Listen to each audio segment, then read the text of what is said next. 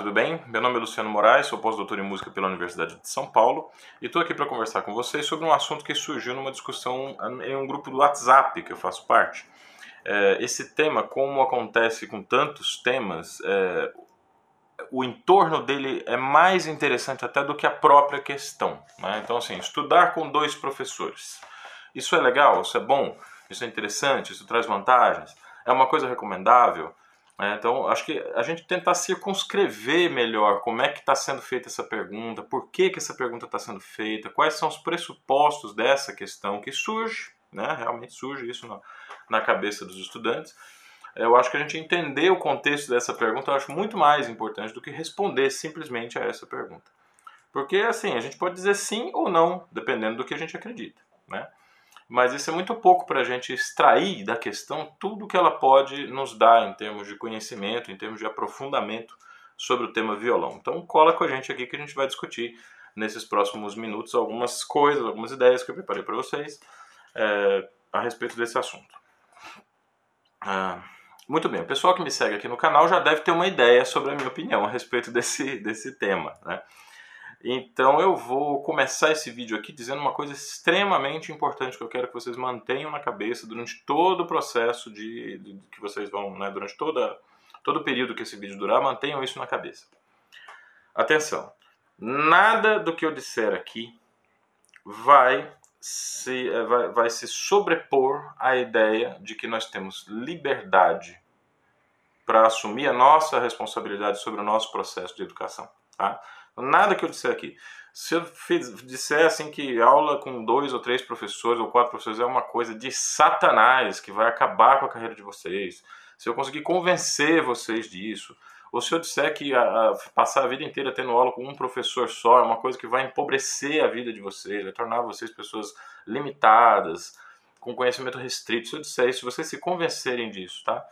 É, nada do que eu disser aqui vai, vai é, valer acima da responsabilidade que vocês têm, tá? do compromisso que vocês têm com a própria formação e, eventualmente, com as pessoas que vocês optaram por compartilhar essa, essa, essa responsabilidade. Então, acho que um aluno ele, ele opta por permitir que um professor, que um mestre, que um mentor, que um colega mais velho, que uma pessoa mais experiente, compartilha a responsabilidade, ele permite esse compartilhamento de responsabilidades. Então, a responsabilidade pela educação da pessoa, mesmo em processos é, que não são muito, vamos dizer assim, muito autônomos, né, é, sempre a, é sempre de responsabilidade da pessoa que está se é, propondo a passar por aquele processo educativo. Tá bem? Então, nada que seja dito nesse vídeo vai suplantar essa, esse essa máxima, tá? Nós somos livres para optar pelo processo educacional que a gente acha mais interessante, tá bem? Bom, dito isto, então a, a gente pode começar a partir para os aprofundamentos, certo? Ah, antes de mais nada, é possível estudar com dois professores porque é possível estudar com dois professores. Quer dizer, estuda com dois ou três professores, quem pode, né? Ou porque tem grana para pagar esses professores, as aulas particulares, ou porque existem instituições musicais. É, baratas ou gratuitas nas cidades em que as pessoas se encontram. E elas podem, por exemplo, ingressar em um conservatório público e continuar estudando com um professor que cuidou da sua orientação até chegar nesse conservatório. Né?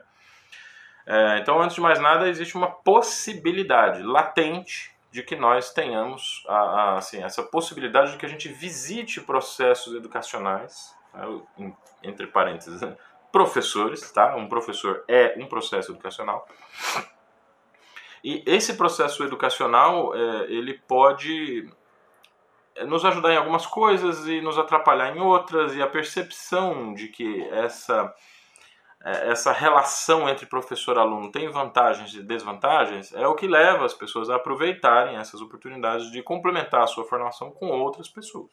Tá? Então, antes de mais nada, porque é possível. Uma outra razão pela qual as pessoas frequentemente buscam orientação de outros professores, né, é o fato de que a formação dos professores também é um work in progress, quer dizer, um mestre, né, um doutor em música, um grande concertista, um grande professor, um grande formador de alunos, ele também está em processo de aprendizado, ele também está em processo de construção. Né? Essa é uma perspectiva que eu, que eu gosto muito assim, de, de de tratar no, quando o assunto é educação musical, né, quando o assunto é ensino de violão, ensino de música, porque o professor ele não pode ter uma arrogância em relação aos estudantes, né? Ele realmente ele tem um, um percurso que coloca que o coloca acima, vamos dizer assim, dos estudantes, mas esse percurso foi construído, né? E esse percurso nunca está concluído. A gente está sempre revendo conceitos, a gente está sempre ampliando proposições, a gente está sempre descobrindo coisas novas, a gente está sempre, sempre reciclando conhecimentos, se atualizando em relação a novidades, né? Então, de fato, os estudantes eles têm uma certa razão em, em manifestar alguma desconfiança em relação às possibilidades do professor é, prover todos os aspectos necessários à sua educação musical, tá certo? Então essa é uma outra questão, né? Essa ligeira desconfiança assim, de que meu professor de, de violão não sabe tudo, né? E por isso eu posso aprender o que meu professor não sabe ensinar através do contato com outro professor que aparentemente sabe coisas que o meu atual professor não sabe. Tá? Essa é uma relação também que frequentemente leva os estudantes a procurar uma complementação é, simultânea, tá? Quer dizer, ter aulas com dois professores ao mesmo tempo, dois ou três ou quatro, o que for, tá? Uh, bom, não consigo imaginar muitos motivos. Além... Ah, sim, tem mais um. O, o, a, o violão é um instrumento que está muito compartilhado, vamos dizer assim. Ele, ele é um instrumento que é, vamos dizer, ele atende muito bem aos critérios do que a gente chama de música erudita, mas ele atende também aos critérios daquilo que a gente chama de música popular. Eu discuti aqui num vídeo, se não me engano, o vídeo 110, tá? que foi o vídeo comemorativo dos mil inscritos do canal, é, a diferença entre o violão clássico e o popular. Eu espero ter conseguido deixar naquele vídeo uma ideia de que, na verdade, essa diferença né, entre o violão clássico e o popular não é uma diferença de tipo, mas de, é, é, vamos dizer assim, a, a, formação do violonista popular e do erudito são, uh, é complementar. Tá? A formação do violonista popular complementa a formação do violonista erudito e vice-versa. Então não, não, é que existe uma diferença assim de tipo. É claro que a gente precisa se especializar. Hoje, assim, 2020, né, os, os, as produções em música popular estão extremamente especializadas. As pessoas se desenvolveram, elas uh, pegaram habilidades ali, levaram ao cúmulo do, do, desenvolvimento, ao cúmulo da especialização. E isso para a música erudita também é verdade. Né? Nós temos um processo de, de ensino na música erudita que, que faz as pessoas. Você pega a orquestra jovem da Venezuela, você vê crianças de 15 anos de idade, assim, tocando a primeira sinfonia de Mahler bem, né? Bem. Então é interessante que a gente observe isso, né? Tanto o terreno da música erudita quanto da música popular estão em um processo bastante desenvolvido de especialização. Mas os músicos que realmente conseguem se destacar tanto em uma área quanto a outra, eles têm pelo menos em estado de latência habilidades das duas, tá? Então eu tentei demonstrar isso é, de maneira que é, provavelmente se nós temos um bom professor de violão, não vai ser necessário, um bom, violão de violão, um bom professor de violão erudito, não vai ser tão necessário assim buscar uma formação complementar com um professor de música popular. Um bom professor, tanto de violão popular quanto de violão erudito, teria, em tese, em teoria, tá, que abrir uma janela na formação do aluno em direção ao outro lado da, do, do, do, do, do território. O que separa o violão clássico do violão popular não é exatamente um muro, mas é mais uma vidraça. E um bom professor, tanto de uma área quanto da outra, ele ensina os alunos a olharem para essa vidraça e a compreender o que eles estão vendo do outro lado dessa vidraça. Mesmo que o aluno nunca cruze, né, ele nunca cruze a, a, o limite territorial que está estabelecido por aquela vidraça. Eu não sou contra a especialização, mas eu estou sempre tentando chamar a atenção para o fato de que as, as, forma, as formações do violonista popular e clássico são complementares. Tá? Bom, vamos tentar discutir um pouco essa ideia do senso comum, nós podemos então buscar em outro professor, né, em um professor que não tem, que tem uma formação diferente do nosso, alguma coisa que realmente nos complemente. Eu acredito, e eu tenho na minha experiência bastante, bastante, bastante situações em que isso foi comprovado, que essa confusão é, entre a, a, possibilidade de estudar com dois professores, se isso é bom, se é ruim, essa, essa dúvida, né? ela está enraizada em uma diferença ontológica, que eu acho que poucas vezes a gente se preocupa em raciocinar profundamente sobre ela, que é a diferença entre ter e ser. Nós dissemos assim: eu tenho 30 pares de sapatos, eu tenho cinco violões, eu tenho uma casa na praia, eu tenho um carro de último tipo. Eu tenho uma esposa, eu tenho um marido, eu tenho dois filhos. A gente se refere indistintamente a objetos de possessão né, que são incompatíveis. É, ninguém tem uma esposa, né? Vamos combinar aqui. Se você, entre aspas, tem uma esposa, é porque aquela mulher quer estar com você. O dia que ela não quiser estar com você, você não vai ter nada, não tem nada que você possa fazer a respeito disso. Embora uh, os, os, homens, algum, em alguns casos, os homens não se conformam muito assim com as decisões, com as escolhas né, das mulheres com as quais eles estão, quando essa escolha inclui chutar a bunda deles, né? Mas enfim. É, isso leva a gente para uma dimensão diferente, isso leva a gente para uma dimensão de possessão que pertence ao território mais do ser do que do ter. Eu sou um, um, um marido de alguém, ou eu estou o marido de alguém. Eu sou um músico, eu sou uma pessoa brasileira, nascida em tal época, com uma determinada formação, eu sei determinadas habilidades que me qualificam a dizer que eu sou um músico não que eu tenho música comigo. Porque veja, aquilo que você tem pode ser retirado de você em qualquer momento. As pessoas podem roubar seus violões, podem roubar os car o carro que você tem, roubar a casa que você tem, assaltar a sua casa, roubar os seus bens. Mas aquilo que você é, as habilidades que você tem, o conhecimento que você adquiriu, aquilo que você sabe fazer, isso pertence ao domínio do ser. Tá? É, essa relação é muito importante, eu acho, na sociedade de hoje, porque a gente confunde o ter com o ser a ponto de sobrevalorizar a, a posse de bens materiais. Né? Então, aquilo que a gente tem passa a compor a nossa construção identitária, né? a gente passa a se definir pelo que a gente tem, né? e a gente desvaloriza o aspecto do ser, a gente desvaloriza o aspecto da formação da cultura. Tá? Eu sei que alguns de vocês já devem estar imaginando assim, mas eu posso ser, então, nesse sentido, né, eu posso ser aluno de dois ou mais professores. Pode, claro que pode, eu falei no começo do vídeo. A liberdade é total, até porque eu não tenho, num vídeo na internet, é impossível prever todas as situações particulares onde essa relação vai ser possível e vai ser produtiva. Né? Mas como eu disse também no começo do vídeo, estou aqui para pensar o, o, contexto que nos leva a fazer essa pergunta. Tá? Então, assim, a gente precisa tomar cuidado se de repente não existe um certo orgulho assim em, em você ser aceito por dois professores em você ter livre trânsito na sala de aula de dois professores, em você ter dois professores, né? ou seja, você ter mais do que outra pessoa, que às vezes opta ou por uma razão de possibilidade ou de escolha, ela opta por permanecer num processo de ensino constante até, né, sei lá, pelo menos durante um tempo, né? E cuidar de separar as relações entre professores em momentos, em momentos diferentes. Vamos se lembrar aqui que o tema desse vídeo é em relação a ter dois professores ou a ser aluno de dois professores simultaneamente, tá? É, eu, eu, eu acho que o oposto disso é você ter um professor de cada vez. Nada impede que você eventualmente troque de professor quando passou por um ciclo completo, ou passou, passou pelo que você acredita que tenha sido um período, né, com começo, meio e fim, que encerre então a relação com aquele professor e depois disso vá buscar outro para uma complementação de formação. Tá certo? As vantagens é, são evidentes em relação a ter dois professores. Você está conversando com mais de uma pessoa, você tem uma segunda opinião, né? Você tem a, a possibilidade de abordar repertórios diferentes, né? Então, por exemplo, se, se, se de repente você trabalha um repertório popular como um professor que tem uma, uma visão em relação a esse repertório, você está mais bem orientado naquele repertório, mas às vezes esse professor pode não ter uma boa formação em música erudita e para isso entra em cena o segundo professor. Né? Qual é a desvantagem evidente desse processo? É a mistura de conteúdo poético.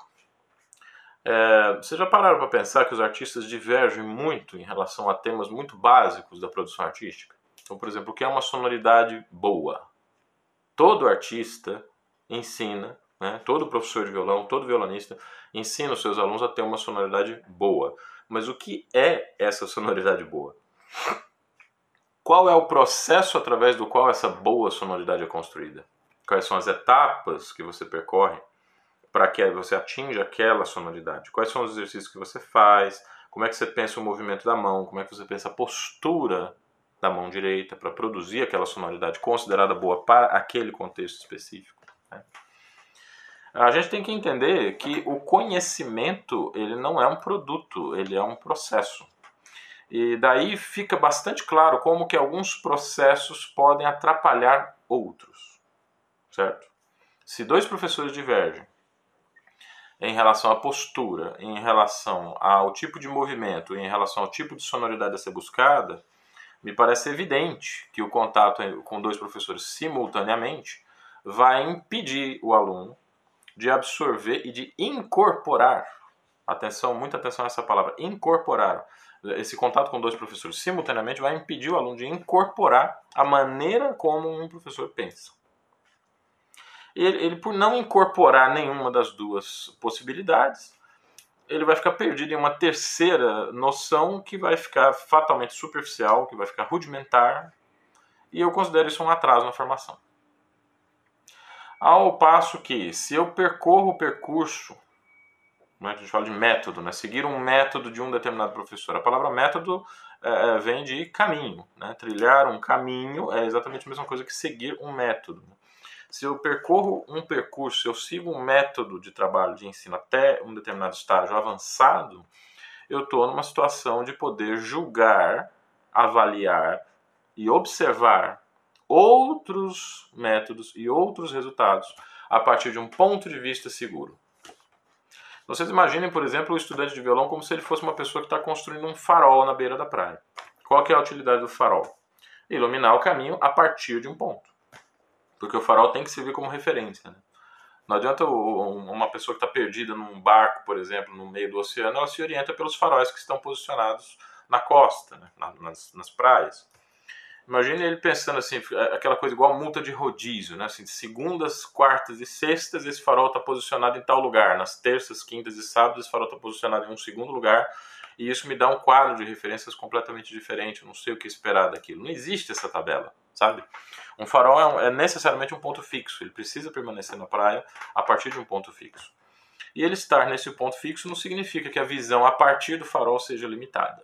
É lógico que isso precisa, tem algumas coisas que você tem, algumas precauções que você tem que tomar em relação a isso. Por exemplo, ele tem que ser alto, a, a, as janelas do farol tem que ter acesso visual em 360 graus. Né? Você precisa olhar para fora, vamos dizer, do farol para que você consiga ter realmente uma visibilidade que seja é, útil né, para observar o que está acontecendo em volta. Mas o que eu estou tentando analisar com vocês é esse paradoxo né, de que quanto mais fixa é a nossa formação, é o nosso ponto de vista, mais fácil e mais clara é a compreensão do ponto de vista divergente. Se eu sei exatamente onde eu estou, qual é a minha formação, como é que esse som funciona, como é que eu trabalho para produzir determinados resultados, eu consigo avaliar outros processos de maneira mais justa, de maneira mais completa. Agora, se eu aprendi pela metade um processo de produção sonora, por exemplo, vai ser muito difícil eu ter alguma coisa para dizer a respeito de processos que são divergentes em relação àquele processo que eu me digo né, ligado a. Certo? Precisamos refletir um pouco sobre o conceito de aprendizado. Tá? Novamente, aqui eu vou insistir em vários vídeos do canal, tenho falado que o conceito de aprendizado, ele é não, não, é, não é bem um conceito, mas ele é um processo que pode ser descrito em termos conceituais. Então, o caminho do aprendizado inclui uma série de exercícios, uma série de práticas, uma série de corporificações, uma série de prioridades que são elencadas, né, a partir das quais eu desenvolvo um ponto de vista em relação à música. Esse ponto de vista a gente chamaria de escola, tá? E é essa grande, esse é o grande tema que está em, em, em, jogo ali no, no vídeo passado, no vídeo 111. Tá? Nós falamos um pouco sobre escolas violonísticas. E tentando definir um pouco, assim, que a escola violonística ela se define por uma série de procedimentos que são adotados pelos estudantes ao longo das suas vidas formativas, né, das suas vidas, do período da, das suas vidas que corresponde aos seus anos de formação. Muitos usuários do canal têm me perguntado aqui a respeito da distribuição é, no tempo total do estudo de determinados procedimentos. Por exemplo, técnica pura, escalas, arpejos ligados. Quanto tempo eu dedico para estudar a técnica pura? E quanto tempo eu dedico para estudar a técnica aplicada às peças? Essa é uma questão que diverge, é, que, que, as diferentes escolas divergem a respeito dessa questão. Por exemplo, quando a gente vê uma entrevista, que a entrevista que está na minha dissertação de mestrado ao Sérgio Abreu, né, o Sérgio Abreu ele falava que ele fazia ali um tempo de escalas, usava o método do Segovia para estudar escalas, e usava o método do Giuliani para trabalhar a mão direita. Mas a maior parte do tempo ele dedicava a estudar a técnica e a mecânica nas próprias peças. Tá? Hoje a gente sabe muito bem o que, que isso significa. O do Abreu, Sérgio Abreu e Eduardo Abreu, trabalhavam basicamente técnica aplicada. É um conceito muito claro, é um conceito que já está bem documentado na pedagogia violonística, na pedagogia da performance.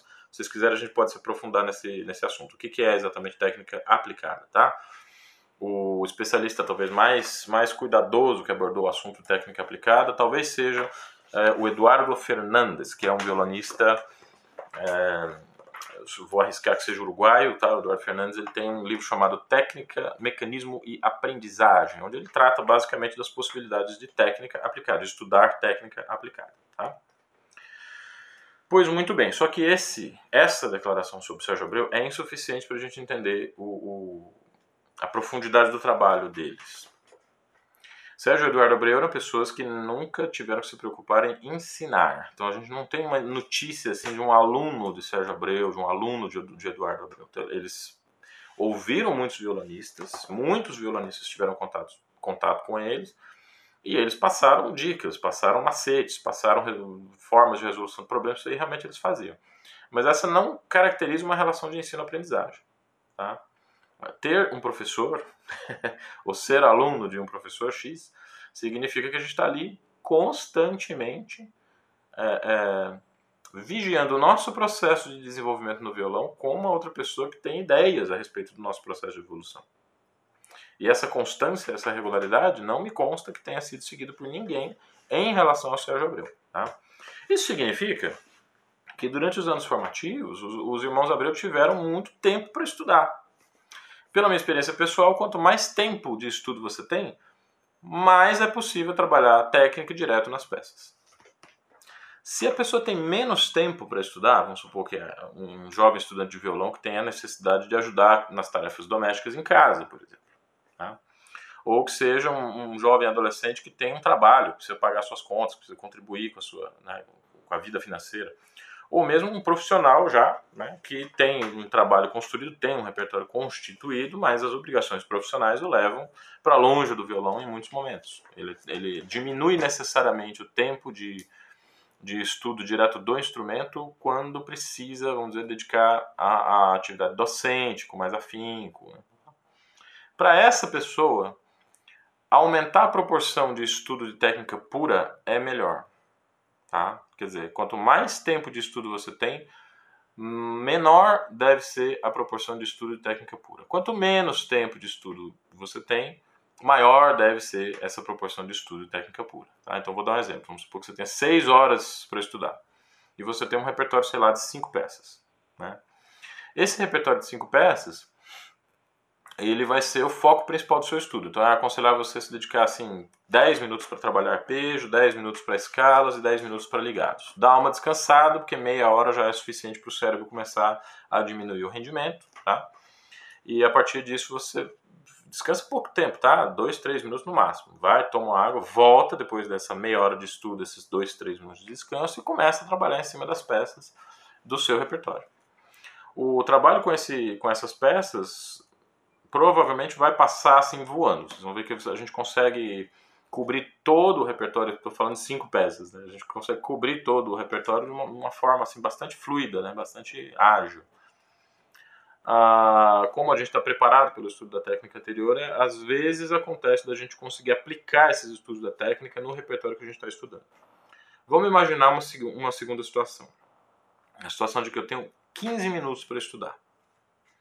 E o meu dia está tão cheio, está tão carregado, que eu sei que eu não vou poder retornar ao violão depois daqueles 15 minutos. Quer dizer, se eu não estudar nesses 15 minutos, o dia vai me virar do avesso e eu só vou conseguir voltar para casa, porque eu tenho compromisso fora e tal, só vou conseguir voltar tarde da noite, provavelmente já cansado, já desanimado, já sem energia nenhuma. E estudar sem energia nenhuma às vezes não é tão bom, tá? Eu disse às vezes. Qual que é a solução que eu devo adotar? Estudar aqueles 15 minutos. Agora, estudar o quê? Porque se eu estudar, por exemplo, uma peça como a Tarantela, do, do Mário Castelnuovo Tedesco, ou se eu pensar assim, ah, eu tenho 15 minutos, eu consigo tocar, por exemplo, noturnal, tirando a primeira e a última variação, que é a música mais fácil. Então eu vou estudar essas peças e trabalhar a técnica aplicada a essas peças. Eu não estudei nada. Eu não estudei nada. Porque, veja, uma peça como noturnal, né, para ficar só nesse exemplo, nós temos a partir da segunda variação uma passagem que inclui uma mistura de elementos. Às vezes é arpejo, às vezes é escala. Começa com um arpejo, bastante complicado por sinal, porque a nota acentuada cai no indicador e não no polegar. A nota que o polegar toca é uma nota que não pode se destacar, né? então eu tenho que controlar isso. Mas isso acontece durante uma passagem muito rápida. Depois aparece uma escala em notas graves que trabalha com cordas soltas, tem saltos de posição incluídos no meio. Algumas dessas notas da escala são ligadas, né? O pessoal que tem a partitura noturnal aí, que conhece a música, conhece a obra, dá uma olhada na segunda, na segunda variação. Né? Quer dizer, seria o segundo movimento, né? não é uma peça dividida em movimentos, mas em, em sessões. Na né? segunda sessão do noturnal, aquela rapidíssima. É, vocês estão entendendo que os procedimentos técnicos é, é, não, se, não se fixam na minha mão. Porque se eu tenho uma peça muito extensa para passar, ou mesmo uma peça muito curta, a peça normalmente exige um procedimento técnico é, em um ponto muito específico, em um compasso, dois compassos. Depois o procedimento técnico é outro. Isso significa que eu não estou fixando nenhum conteúdo técnico específico. Eu estou pulando de um conteúdo técnico para outro. Em 15 minutos, se eu tocar uma peça de 15 minutos, provavelmente eu vou ter que lançar mão de todo tipo de recurso técnico possível de se obter no violão. E isso significa que eu não estou estudando particularmente nenhum deles. Qual que é a proposta que eu tenho? Se você tem 15 minutos para estudar, você escolha um ou dois elementos técnicos. Você faça arpejo e faça salto de posição. Por exemplo, tá? o salto de posição, a gente poderia discutir como é que se estuda salto de posição, mas tem a ver muito com o deslocamento do, da relação entre o, antebra, o antebraço, braço e cotovelo e o afrouxamento do polegar. Tá? O polegar sempre tem que abrir um pouquinho quando a gente faz salto de posição. É, é mais interessante a gente fazer arpejos e pincelar nas peças que eu toco trechos em que acontecem esses arpejos. Ah, o salto de posição, mesma coisa. Pega uma passagem que acontece um salto de posição e cria exercícios localizados, derivados daquele, daquele trechinho específico, daquele compasso específico. Tá? Esse é um procedimento que demora um pouco para a gente se acostumar a fazer, mas é muito mais útil, é muito mais interessante, é muito mais efetivo do que passar os 15 minutos desesperado aí se toca a peça até o fim, se faz o ritornelo, se não faz o ritornelo, entende? Então assim, quanto menos tempo a gente tem para estudar, mais a proporção entre técnica e, e técnica pura e estudo de técnica aplicada precisa ser aumentada do lado do estudo da técnica pura. Tá? O professor Mark Del Priora, que é professor da Universidade de Manhattan, nos Estados Unidos, questionado sobre exatamente essa pergunta. Né? Professor, se eu tenho pouco tempo para estudar, eu estudo mais técnica ou mais música? Ele respondeu na lata, técnica. Se tem pouco tempo para estudar, escolha um elemento técnico específico e, dá, e trabalhe esse pouco tempo aquele elemento. Tá? Bom, essa é uma visão, vamos dizer, que constrói uma determinada postura em relação ao repertório. Eu não estou aqui para postular verdades. Existem outros métodos de trabalho, existem outros métodos de ensino que têm proposições diferentes. Agora eu pergunto para vocês, o que será da cabeça de um jovem estudante, vamos dizer um violonista de seus 15 anos de idade, se ele visita dois professores por semana e nessa semana cada um desses professores fala uma coisa diferente a respeito do equilíbrio entre técnica pura, né, o estudo de técnica pura, e o estudo de técnica aplicada como disse Gra Graciliano Ramos né, no livro São Bernardo. Né? Calculem. Tentem imaginar essa situação em que a pessoa não consegue absorver as vantagens e desvantagens de uma vivência musical específica. Tá? Ah, para finalizar, eu queria dizer para vocês o seguinte: eu sou um, um, um, eu sempre fui né, um aluno, vamos dizer assim, na minha vida, na minha vida de estudante, eu sempre fui um estudante muito monogâmico, tá? Eu, fui, eu estudei durante cinco anos com a mesma professora de violão em Goiânia, que foi a cidade que eu, que eu fui criado, e eu deixei de estudar com essa professora quando eu entrei na Universidade de São Paulo, eu me tornei um aluno do professor Adelton Gleden. Houve uma oportunidade que foi concedida de maneira muito generosa pelo mestre Fábio Zanon, né, de estudar com ele durante um ano, mas aí como eu já tinha, já era formado, vamos dizer assim, eu estava numa situação um pouco mais aberta de, de aulas com ele. Eu trabalhei com ele aproximadamente um ano em aulas um pouco mais esporádicas, não era aulas assim, toda semana, eu tinha aulas mensais, ou às vezes de 15 em 15 dias. Foram aulas muito importantes que me ajudaram a, for, a formar o pensamento musical que eu tenho hoje. Né. Mas nesse ano eu não encontrava com o Edelton. Eu só encontrava com o Edelton para falar besteira, para conversar sobre futebol, para falar de alguma de coisas da vida. Eu não falo, eu não tinha um contato eh, de relação mestre-aluno com o professor Edelton nesse ano em que eu em que eu estava estudando com o professor Zanon, professor Zanon, né? Com, não sei se eu posso me referir a ele assim, ele é um grande concertista, mas também é um professor de muitas qualidades. Né? E esse período de separar as, as, as, as influências foi muito importante para mim, porque eu consegui observar aspectos da minha formação sob a luz de outro processo com, a, com a consciência de que eu tinha realmente dominado um determinado conteúdo, sabe? Eu tenho um aluno de que eu me orgulho muito, que é o Paulo Oliveira. Ele está estudando na, na universidade, está fazendo seu doutorado, ou concluiu seu doutorado, não sei, nos Estados Unidos. E uma vez ele me disse que uma das coisas mais legais que aconteceram com ele foi justamente ele separar a influência dos vários professores. O, ele fez graduação comigo na Universidade Cruzeiro do Sul, no começo do, do século XXI, né? e ele tinha vindo de um processo pedagógico com o grande músico, grande professor Paulo Porto Alegre. E foi o próprio Paulo Porto Alegre que recomendou a ele, falar, se fixe agora na universidade. Você está na universidade, você estuda na universidade, você se dedica ao que o Luciano tem a dizer para você, para você ter uma formação sólida naquilo que ele pode te ensinar. E o Paulo fez isso. Durante um breve período de tempo, ele deu uma, ainda cruzou um pouco as informações, mas a maior parte da, da graduação dele foi um processo, uma, um relacionamento exclusivo comigo. Depois que ele se formou, aí ele foi ter aulas com o professor Henrique Pinto, né, que era vivo nessa época, se não me engano, isso aí foi período aí 2007, 2008, não me lembro bem. Mas eh, veja, ele teve contato com três professores muito diferentes, né, inclusive de gerações muito diferentes, que puderam ah, construir a técnica e a compreensão musical dele com tranquilidade, com calma, com vagar e com foco, meu Deus. Lembre-se dessa palavra, foco é extremamente importante para você aprender qualquer coisa que seja. Tá? Então, assim, o meu recado é, é, esse. Se eu for tirar de base o que o Paulo me falou, né, eu realmente defenderia essa paciência, essa calma e essa confiança de que vocês não vão estar perdendo nada do mundo se se dedicarem com exclusividade a um professor só. Tá? Se vocês forem olhar no meu currículo, eu fiz masterclass com absolutamente todo mundo. Todos os professores assim, de violão brasileiros, a maioria deles pelo menos, eu fiz masterclass. É, ou seja, o fato de você estar a partir de um ponto fixo, de uma escola, com um professor trabalhando, né, facilita o contato que você tem com outros mestres. Porque você pode discutir com ele, a partir de um processo específico que você está desenvolvendo, ideias divergentes. Um professor tem que ser muito ruim assim, para não aceitar, não tolerar ideias divergentes. É claro que ele precisa se fixar naquilo que ele tem a ensinar. Né? Nenhum professor gosta de ter um aluno que não corresponda ao que ele acredita como que é ser violonista. Né? É, mas eu acho que o, o, professor, os professores, bons professores, não têm medo de discutir ideias divergentes. Não tem medo. Tá? Eles, eles podem discutir ideias divergentes com tranquilidade e eles vão saber discutir isso dentro do contexto formativo daquele aluno específico. Tá?